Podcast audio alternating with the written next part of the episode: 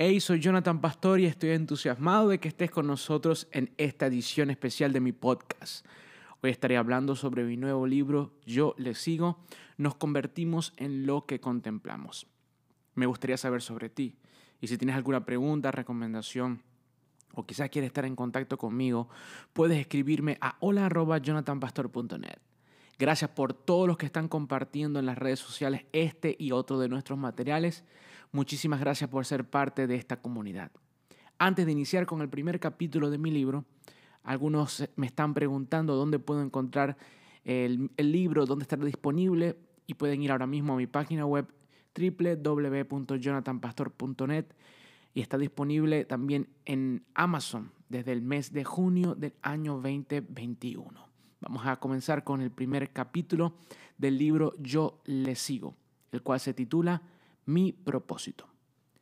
Recorre los aspectos más íntimos de tu vida, analiza tus pensamientos más ocultos, tus motivaciones, tus anhelos y deseos más secretos. Ahora hazte esta pregunta. ¿Cuál es mi propósito en esta vida? Esa es la pregunta más importante que me he realizado. Y ahora te la hago a ti.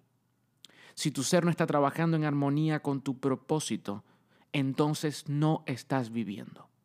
Querido, yo quiero que entiendas que Dios te creó para que tengas una identidad y un propósito definido.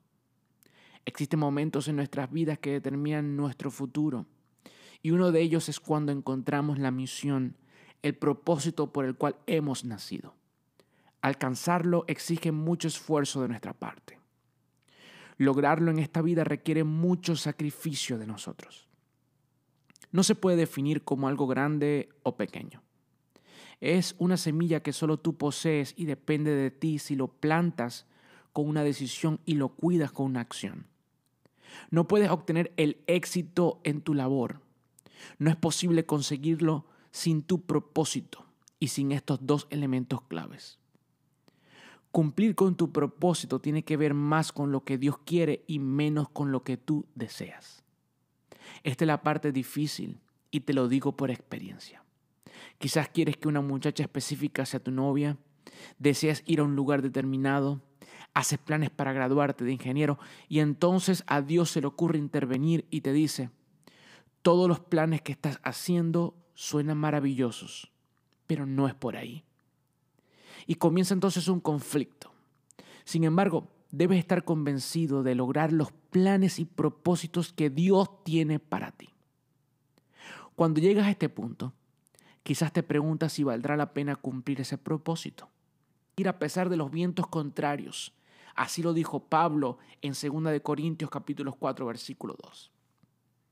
Mi deseo es que mientras leas estas líneas, el Espíritu Santo pueda tocar tu vida con un aliento especial.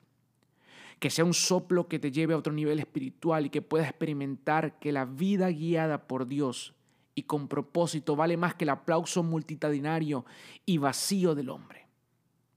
Escribo estas líneas con la intención de que detone en tu corazón la necesidad de algo mejor, algo más grande.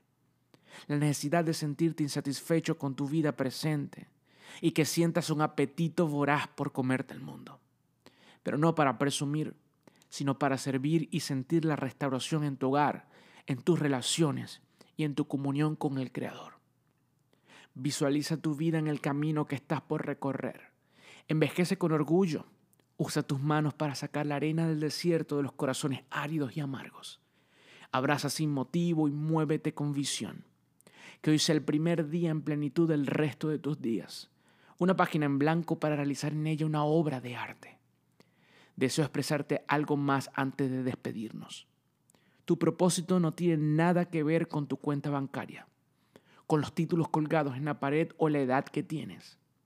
Tu propósito es el anhelo que hace que explote tu alma y logre que tu potencial se derrame para bendición sobre otros y en tu propia vida. Así que cero excusas y avanza para lograrlo. El proceso. Paso 1. Analiza. Las consecuencias de vivir con un propósito definido son grandes resultados y éxitos. En ocasiones el propósito se descubre con algo que amas u odias. Frase de poder. Nunca es demasiado tarde para convertirte en lo que podrías haber sido. George Eliot. Paso 3. La oración.